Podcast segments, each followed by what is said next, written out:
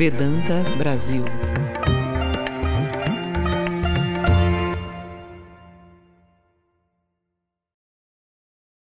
Vamos fazer a leitura desse pequeno livro chamado Cristo o Mensageiro. É uma palestra do Swami Vivekananda realizada em Los Angeles, na Califórnia, em 1900. Publicado aqui em português pela editora Vedanta, com a tradução de Danilo Costa Lima.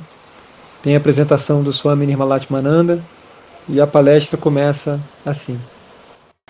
A onda eleva-se no oceano e há um vazio. Novamente outra onda se eleva, talvez maior que a anterior, para novamente cair e da mesma forma outra vez se elevar, seguindo assim sempre. Na marcha dos eventos, notamos a subida e a queda, e geralmente olhamos para a subida, ignorando a queda. Mas ambas são necessárias, e ambas são importantes. Essa é a natureza do universo. Seja no mundo de nossos pensamentos, no mundo de nossas relações em sociedade, ou em nossos assuntos espirituais, o mesmo movimento sucessivo de subidas e quedas continua. Por isso, grandes predominâncias na marcha dos eventos, os ideais liberais, são colocadas à frente, para em seguida afundar, para digerir, por assim dizer, ruminar sobre o passado, para ajustar, conservar e mais uma vez acumular forças para uma subida maior. A história das nações também tem sido sempre assim. A grande alma, o mensageiro que estudaremos nesta tarde, veio em um período da história de seu povo que bem podemos designar como uma grande queda. Temos apenas pequenos vislumbres aqui e ali dos registros dispersos que foram mantidos de seus dizeres e feitos, pois realmente bem se observou que os feitos e dizeres dessa grande alma preencheriam o mundo se houvessem sido todos registrados. E os três anos de seu ministério foram como uma era comprimida, concentrada, que tem levado 1900 anos para se desdobrar. E quem sabe quanto mais tempo levará. Pequenos homens como você e eu são meros recipientes de apenas um pouco de energia. Alguns minutos, algumas horas, alguns anos, na melhor das hipóteses, são suficientes para esgotá-la toda, para estendê-la, por assim dizer, à sua máxima força. E então desaparecemos para sempre. Mas veja esse gigante que veio. Passaram-se séculos e eras, e contudo, a energia que ele deixou no mundo ainda não foi desdobrada, nem ainda esgotada em sua plenitude ela segue adquirindo novo vigor à medida que as eras se sucedem. O que você vê na vida de Cristo é a vida de todo o passado. A vida de todo homem é, de certo modo, a vida do passado. Ela vem a ele por hereditariedade, por seu entorno, pela educação, por sua própria reencarnação, o passado da raça. De certa forma, o passado da terra, o passado do mundo todo está lá, sobre cada alma. O que somos nós no presente, se não um resultado, um efeito nas mãos daquele passado infinito? O que somos, se não pequenas ondulações na eterna corrente dos eventos, irresistivelmente movidos para frente e adiante, incapazes de descanso? Mas você e eu somos apenas pequenas coisas, pequenas bolhas. Sempre há algumas ondas gigantescas no oceano dos acontecimentos. E em você e em mim, a vida do passado da espécie se encarnou apenas em pequena medida mas há gigantes que encarnam, por assim dizer, quase a totalidade do passado e que estendem suas ações para o futuro. Esses são os sinais aqui e acolá que orientam a marcha da humanidade. Eles são realmente gigantescos. Suas sombras cobrem a terra. Eles permanecem imortais, eternos. Como foi dito pelo mesmo mensageiro, nenhum homem viu Deus em tempo algum, a não ser por meio do Filho. E isso é verdade. Onde veremos Deus senão no Filho? É verdade que você e eu, e o mais pobre entre nós, mesmo o mais mesquinho, encarnam esse Deus e até refletem esse Deus. A vibração da luz está em todas as partes, onipresente, mas temos de acender a lâmpada antes de poder ver a luz. O Deus onipresente do universo não pode ser visto até que seja refletido por essas lâmpadas gigantes da Terra, os profetas, os homens deuses, as encarnações de Deus. Todos nós sabemos que Deus existe e ainda assim não o vemos, não o compreendemos. Considere um desses grandes mensageiros de luz. Compare seu caráter com o mais elevado ideal de Deus que você já concebeu, e você verá que seu Deus fica aquém do ideal, e que o caráter do profeta excede suas concepções. Você não pode sequer formar um ideal mais elevado de Deus, do que aquele que nos foi posto como exemplo pelos que realmente o encarnam e o realizaram na prática. É errado, portanto, adorá-los como Deus? É um pecado cair aos pés desses homens deuses e adorá-los como os únicos seres divinos no mundo? Se eles são de fato verdadeiramente mais elevados que todas as nossas concepções de Deus, que mal há em adorá-los? Não apenas não há mal algum, mas esse é o único modo possível e positivo de adoração. Não importa o quanto você possa tentar, por muito esforço, por abstração, por qualquer método que queira, ainda assim, enquanto você for um homem no mundo dos homens, seu mundo é humano, sua religião é humana e seu Deus é humano. E assim deve ser. Quem não seria suficientemente prático para tomar algo de fato existente e deixar de lado uma ideia que é apenas uma abstração que não se consegue apreender e que é de difícil acesso senão através de um meio concreto. Por esse motivo, essas encarnações de Deus têm sido adoradas em todas as eras e em todos os países. Agora nós vamos estudar um pouco da vida de Cristo, a encarnação dos judeus. Quando Cristo nasceu, os judeus estavam naquele estado que eu chamo de estado de queda entre duas ondas, um estado de conservantismo, um estado no qual a mente humana está, por assim dizer, cansada de ir adiante e está cuidando somente do que ela já possui. Um estado em que a atenção está mais inclinada a particulares, a detalhes, do que aos problemas grandes e gerais da vida. Um estado de estagnação. Ao invés de um movimento adiante, um estado de sofrimento mais do que de ação. Veja bem, eu não condeno esse estado de coisas. Nós não temos o direito de criticá-lo, pois se não fosse por essa queda, a próxima ascensão que foi encarnada em Jesus de Nazaré teria sido impossível. Os fariseus e os saduceus podem ter sido insinceros, podem ter feito coisas que não deveriam, podem até mesmo ter sido hipócritas, mas o que quer que eles tenham sido, esses fatores foram a própria causa da qual o mensageiro foi o efeito. Os fariseus e os saduceus, de um lado, foram o próprio ímpeto que emergiu do outro lado como a mente gigantesca de Jesus de Nazaré. A atenção às formas, às fórmulas, aos detalhes cotidianos da religião e aos rituais pode por vezes ser ridicularizada, mas no entanto neles há força. Muitas vezes, no ímpeto de ir adiante, perdemos muita força. De fato, o fanático é mais forte que o homem liberal. Portanto, mesmo o fanático possui uma grande virtude. Ele conserva energia, uma tremenda quantidade de energia. Assim como no indivíduo, também num povo a energia é acumulada para ser conservada.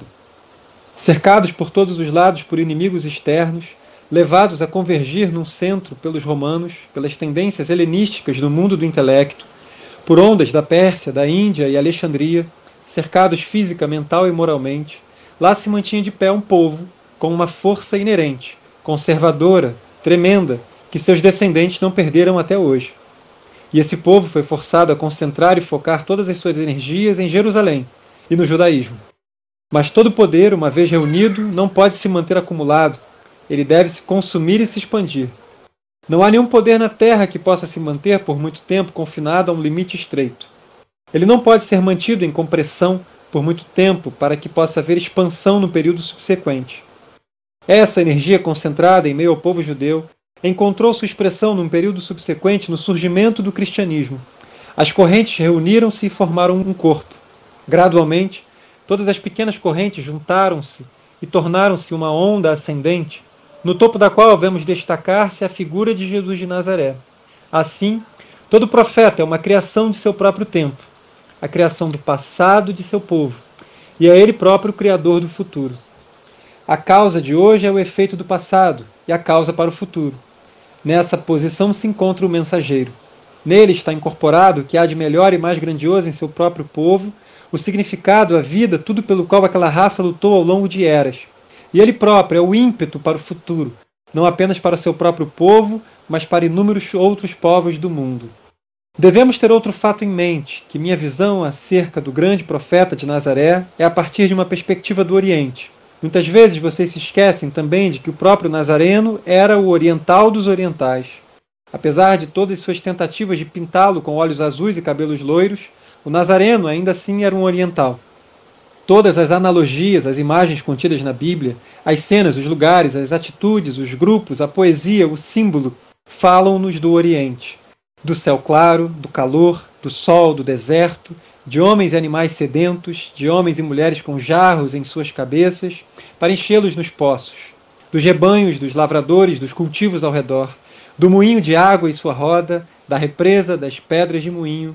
Tudo isso é encontrado hoje na Ásia. A voz da Ásia tem sido a voz da religião. A voz da Europa é a voz da política. Cada uma é grande em sua própria esfera. A voz da Europa é a voz da Grécia antiga. Para a mente grega, sua própria sociedade era tudo. Além dela, era a barbárie.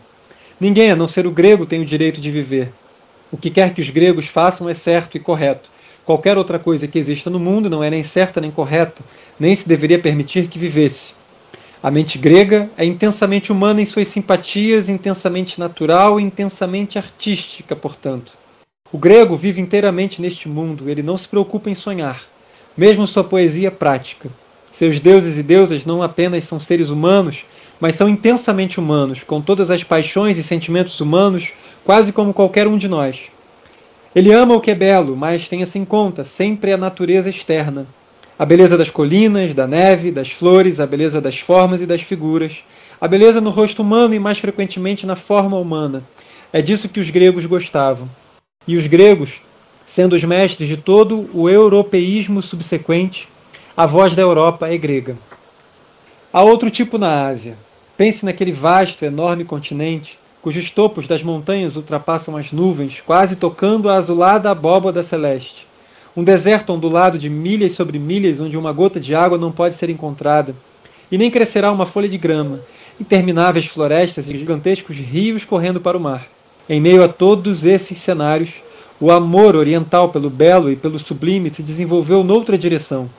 Ele olhou para dentro e não para fora. Há também a sede pela natureza e também a mesma sede pelo poder. Há ainda a mesma sede pela excelência, a mesma ideia do grego e do bárbaro, mas ela se estendeu por um círculo mais amplo. Na Ásia, mesmo hoje, nascimento, cor ou idioma nunca fazem um povo. O que faz um povo é a sua religião. Somos todos cristãos, somos todos muçulmanos, somos todos hindus ou todos budistas. Não importa se um budista é chinês ou persa, eles se veem como irmãos, pois professam a mesma religião. A religião é o laço, a unidade da humanidade. E novamente, pela mesma razão, o oriental é um visionário, é um sonhador nato. As ondulações das cachoeiras, as canções dos pássaros, as belezas do sol e da lua e das estrelas e de toda a terra são bastante agradáveis, mas não são suficientes para a mente oriental. Ele quer sonhar um sonho além. Ele quer ir além do presente. O presente, por assim dizer, não é nada para ele. O Oriente tem sido o berço da raça humana por eras e todas as vicissitudes da fortuna estão lá. Reinos sucedendo reinos, impérios sucedendo impérios, poder humano, glória e prosperidade, tudo se revolvendo lá. Um gólgota de poder e aprendizado. Esse é o Oriente. Um gólgota de poder de reinos de conhecimento. Não é de admirar que a mente oriental veja com desdém as coisas deste mundo e naturalmente queira ver algo que não se modifique, algo que não morra, algo que em meio a este mundo de miséria e morte seja eterno, bem-aventurado e imortal. Um profeta oriental jamais se cansa de insistir nesses ideais. E quanto a profetas, vocês podem se lembrar também que, sem nenhuma exceção, todos os mensageiros foram orientais. Vemos, portanto, na existência desse grande mensageiro da vida a primeira máxima: não esta vida, mas algo mais elevado. E como verdadeiro filho do Oriente, ele é prático nisso. Vocês, pessoas do Ocidente, são práticos em sua própria esfera, em assuntos militares e na administração de círculos políticos e outras coisas. Talvez o oriental não seja prático nesses aspectos, mas ele é prático em seu próprio campo. Ele é prático na religião. Se alguém prega uma filosofia, amanhã haverá centenas que se esforçarão para torná-la prática em suas vidas. Se o homem prega que manter-se em pé, em um só pé, leva à salvação, ele imediatamente conseguirá que 500 fiquem em pé, apenas em um pé. Você pode dizer que isso é ridículo, mas veja bem, por trás disso está a sua filosofia, aquela intensa praticidade. No Ocidente, planos de salvação significam ginástica intelectual, planos que nunca são realizados, nunca trazidos à vida prática. No Ocidente, o pregador que fala é o maior dos pregadores. Assim, encontramos em Jesus de Nazaré, em primeiro lugar, o verdadeiro filho do Oriente, intensamente prático. Ele não tem fé neste mundo evanescente nem em tudo que pertence a ele. Não há necessidade de torturar textos, como é moda no Ocidente nos tempos modernos. Não há necessidade de esticar textos até que não possam mais ser esticados. Textos não são borracha da Índia, e mesmo a borracha tem seus limites. Agora não se deve praticar religião para saciar a atual vaidade dos sentidos. Veja bem, sejamos todos honestos. Se não podemos seguir o ideal, confessemos nossa fraqueza, mas não o degrademos, não tentemos rebaixá-lo. Ficamos aflitos diante dos diferentes relatos da vida de Cristo que os ocidentais fazem. Eu não sei o que ele era ou o que não era. Um faria dele um grande político, outro talvez fizesse dele um grande general, outro um grande judeu patriota e assim por diante. Existe algum fundamento nos livros para todas essas suposições?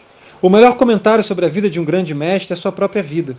As raposas têm covis, as aves do céu têm ninhos, mas o filho do homem não tem onde reclinar a cabeça. É isso que Cristo afirma como o único caminho para a salvação. Ele não estabelece outro. Confessemos em sacos de pano e em cinzas que não somos capazes de fazer isso. Ainda temos apego pelo eu e meu, Queremos propriedade, dinheiro, riqueza. Ai de nós! Vamos confessar e não envergonhar aquele grande mestre da humanidade. Ele não tinha laços familiares. Mas vocês acham que aquele homem tinha alguma ideia física? Vocês acham que essa massa de luz, esse Deus e não homem, desceu à terra para viver como os animais? E ainda assim as pessoas o fazem pregar todo tipo de coisas. Ele não tinha ideias de sexo. Ele era espírito. Nada além de espírito, apenas agindo num corpo para o bem da humanidade. E essa era toda a sua relação com o corpo. No espírito não há sexo. A alma desencarnada não tem relação com o lado animal, não tem relação com o corpo. O ideal pode estar longe, além de nós, mas não importa. Mantenham o ideal. Confessemos que ele é nosso ideal, mas ainda não podemos nos aproximar dele. Ele não tinha outra ocupação na vida, nem outro pensamento, exceto de que ele era um espírito. Ele era um espírito desencarnado, sem restrições e ilimitado.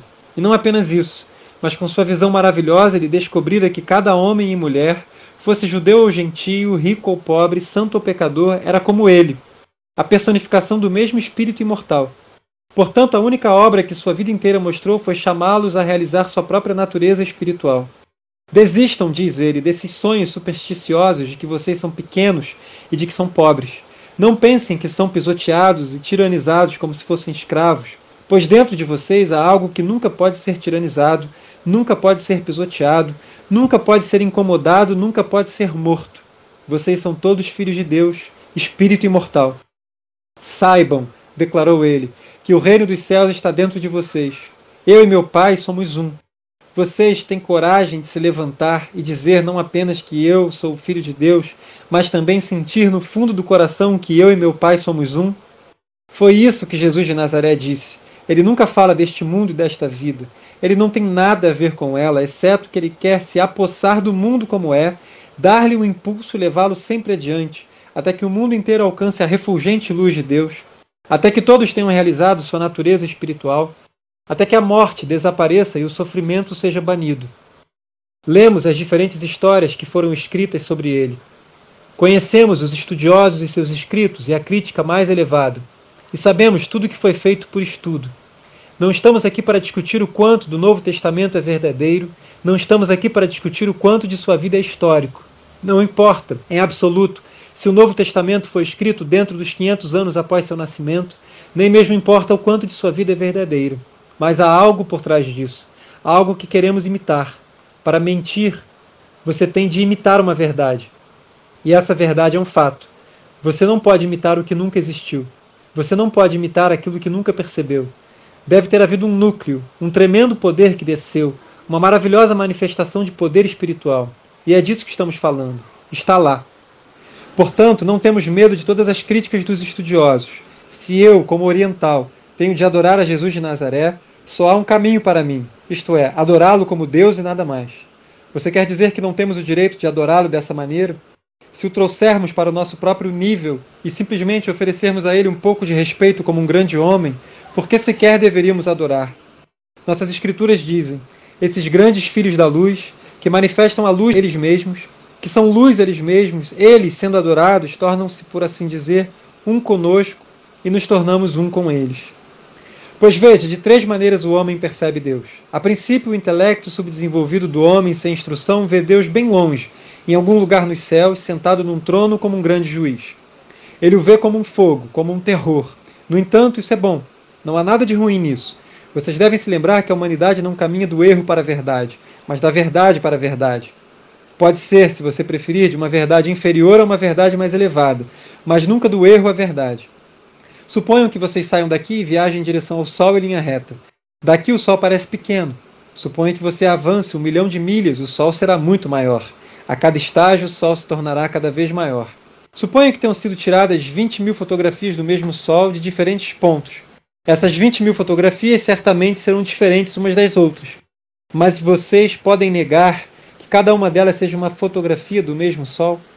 Assim também, todas as formas de religião, superiores ou inferiores, são apenas diferentes fases em direção àquele estado eterno de luz que é o próprio Deus.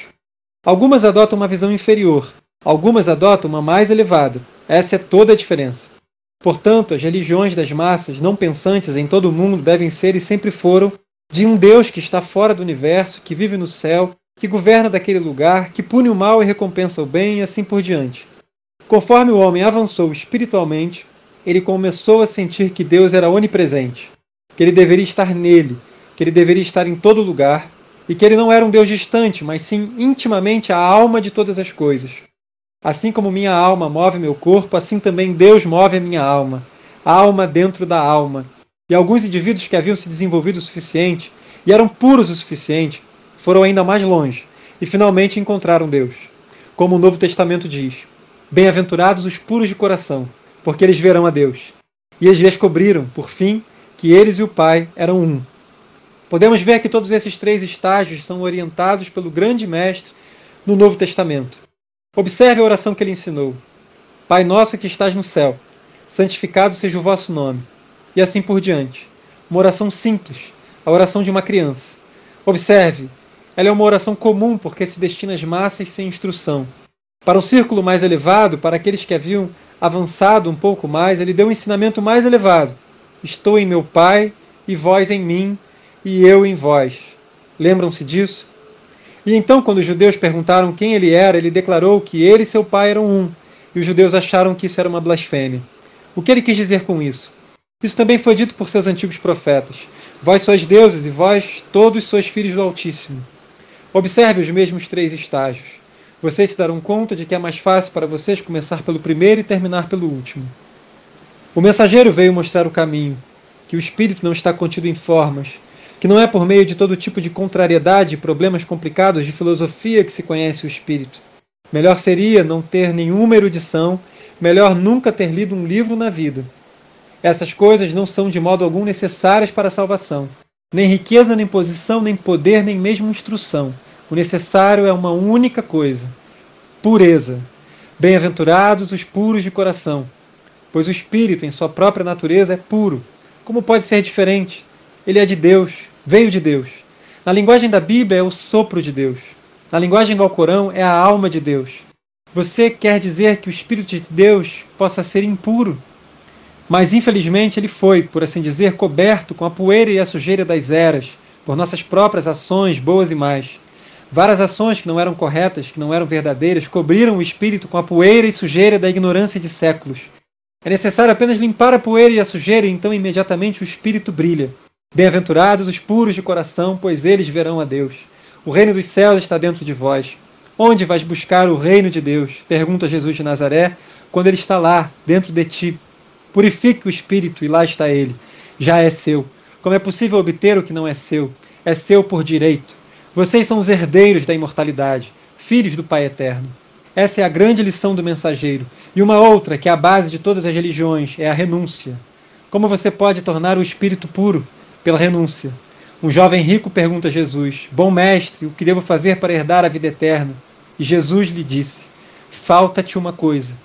Segue teu caminho, vende tudo o que tens e dá-o aos pobres, e terás tesouros no céu, e vem, Toma tua cruz e segue-me. E ele ficou entristecido com essas palavras e foi embora aflito, pois tinha grandes posses. Somos todos mais ou menos assim. A voz ressoa em nossos ouvidos dia e noite. Em meio aos nossos prazeres e alegrias, em meio às coisas mundanas, achamos que nos esquecemos de todo o resto. Então vem um momento de pausa e a voz ressoa em nossos ouvidos. Abandona tudo o que tens e segue-me. Quem quer que salve sua vida, perdê-la-á e quem quer que perca sua vida por amor a mim, a encontrará. pois qualquer pessoa que renuncia a esta vida por amor a Ele encontra a vida imortal. Em meio a toda a nossa fraqueza, há um momento de pausa e a voz ressoa: Desista de tudo que tens, dá aos pobres e segue-me. Esse é o único ideal que ele prega. E esse tem sido o ideal pregado por todos os grandes profetas do mundo, a renúncia. O que significa renúncia? Que existe apenas um ideal na moralidade: inegoísmo. Seja inegoísta. O ideal é o inegoísmo perfeito. Quando um homem é atingido na face direita, ele oferece a esquerda também. Quando o casaco de um homem é levado, ele dá o seu manto também. Devemos trabalhar da melhor maneira que pudermos, sem rebaixar o ideal. Eis o ideal. Quando um homem não tem mais o ego, nenhuma posse, nada para chamar de eu ou meu, entregou-se completamente. Nesse homem está o próprio Deus pois nele a vontade própria se foi, esmagada, aniquilada. Esse é o homem ideal. Nós não podemos ainda alcançar esse estado. No entanto, adoremos o ideal e aos poucos lutemos para alcançá-lo, ainda que com passos vacilantes. Pode ser amanhã, ou pode ser daqui a mil anos, mas esse ideal tem de ser alcançado, pois ele não é apenas o fim, mas também o meio. Ser inegoísta, perfeitamente sem ego, é a própria salvação, pois o homem interior morre e somente Deus permanece. Mais um ponto. Todos os mestres da humanidade são inegoístas. Suponham que Jesus de Nazaré estivesse ensinando e viesse um homem e lhe dissesse: O que você ensina é lindo. Acredito que esse seja o caminho para a perfeição e estou pronto para seguir esse caminho. Mas não me interessa venerá-lo como filho unigênito de Deus. Qual seria a resposta de Jesus de Nazaré? Muito bem, irmão. Siga o ideal e avance de sua própria maneira. Eu não me importo se você me dá o crédito pelo ensinamento ou não. Eu não sou um comerciante. Eu não faço negócios na religião. Eu só ensino a verdade, e a verdade não é propriedade de ninguém. Ninguém pode patentear a verdade. A verdade é o próprio Deus. Vá em frente. Mas o que os discípulos dizem hoje em dia? Não importa se você pratica os ensinamentos ou não, você dá crédito ao homem. Se você acreditar no Mestre, você será salvo, senão, não há salvação para você. E assim, todo o ensinamento do Mestre é degenerado e toda contenda e luta é pela personalidade do homem. Eles não sabem que ao impor essa diferença estão, de certo modo, envergonhando o próprio homem que desejam honrar. O mesmo homem que teria sentido vergonha de tal ideia. O que lhe importava se havia alguém no mundo que se lembrasse dele ou não. Ele tinha de entregar sua mensagem e ele a entregou. E se ele tivesse 20 mil vidas, ele as daria todas para o homem mais pobre do mundo. Se ele tivesse de ser torturado milhões de vezes por causa de um milhão de samaritanos desprezados, e se para cada um deles o sacrifício de sua própria vida fosse a única condição de salvação, ele a teria dado. E tudo isso sem desejar ter seu nome conhecido nem mesmo por uma única pessoa. Quieto, desconhecido, silencioso, ele trabalharia assim como o Senhor trabalha. Mas o que o discípulo diria? Ele lhe dirá que você pode ser um homem perfeito, perfeitamente inegoísta, mas a menos que você dê o crédito para o nosso mestre, para o nosso santo, é inútil. Por quê? Qual é a origem dessa superstição, dessa ignorância? O discípulo pensa que o Senhor pode se manifestar apenas uma vez. Aí está todo o erro. Deus manifesta-se a você no homem. Mas em toda a natureza, o que acontece uma vez deve ter acontecido antes e deve acontecer no futuro. Não há nada na natureza que não esteja limitado por uma lei. Isso significa que o que quer que aconteça uma vez deve continuar a acontecer e deve ter estado acontecendo. Na Índia, eles têm a mesma ideia sobre as encarnações de Deus uma de suas grandes encarnações, Krishna, cujo sermão sublime, o Bhagavad Gita, alguns de vocês devem ter lido, diz: Embora eu seja não nascido, de natureza imutável e senhor dos seres, ainda assim, subjugando minha prakriti, venho a encarnar por minha própria Maya. Sempre que a virtude retrocede e a imoralidade prevalece, então eu me encarno, para a proteção do bem, para a destruição do mal e para o estabelecimento do Dharma, eu me encarno em todas as eras. Sempre que o mundo decai, o Senhor vem para ajudá-lo a prosseguir. E assim ele faz de tempos em tempos e de lugar em lugar. Em outra passagem ele fala a esse respeito. Onde quer que encontreis uma grande alma de imenso poder e pureza, empenhando-se para levar a humanidade, sabei que ela é nascida do meu esplendor, que eu estou ali trabalhando através dela. Portanto, encontremos Deus não apenas em Jesus de Nazaré, mas em todos os grandes mestres que o precederam em todos os que vieram depois dele e em todos que ainda estão por vir. Nossa adoração é ilimitada e livre. Todos eles são manifestações do mesmo Deus infinito. Eles são todos puros e inegoístas. Eles empenharam-se e deram suas vidas por nós, pobres seres humanos. Cada um deles sofre expiação vicária por cada um de nós e também por todos os que virão no futuro. De certo modo, vocês são todos profetas. Cada um de vocês é um profeta, carregando o fardo do mundo sobre seus próprios ombros. Você já viu algum homem, já viu alguma mulher que não esteja calmamente, pacientemente carregando seu pequeno fardo da vida? Os grandes profetas eram gigantes. Eles carregavam o um mundo gigantesco em seus ombros. Comparados a eles, somos pigmeus, sem dúvida, mas estamos fazendo a mesma tarefa. Em nossos pequenos círculos, em nossas pequenas casas, estamos carregando as nossas pequenas cruzes. Não há ninguém tão mal, ninguém tão sem valor que não tenha de carregar sua própria cruz.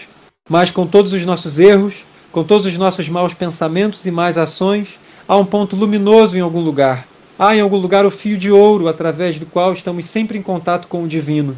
Pois saibam, com certeza, que no momento em que se perdesse o toque do divino, haveria a aniquilação.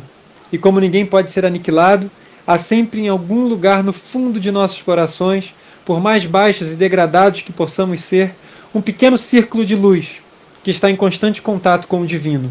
Nossas saudações a todos os profetas do passado, cujos ensinamentos e vidas nós herdamos, qualquer que tenha sido sua raça, clima ou crença. Nossas saudações a todos aqueles homens e mulheres divinos que estão trabalhando para ajudar a humanidade, qualquer que seja o nascimento, a cor ou a raça. Nossas saudações àqueles que estão vindo no futuro, deuses vivos, para trabalhar sem egoísmo por nossos descendentes. Vedanta Brasil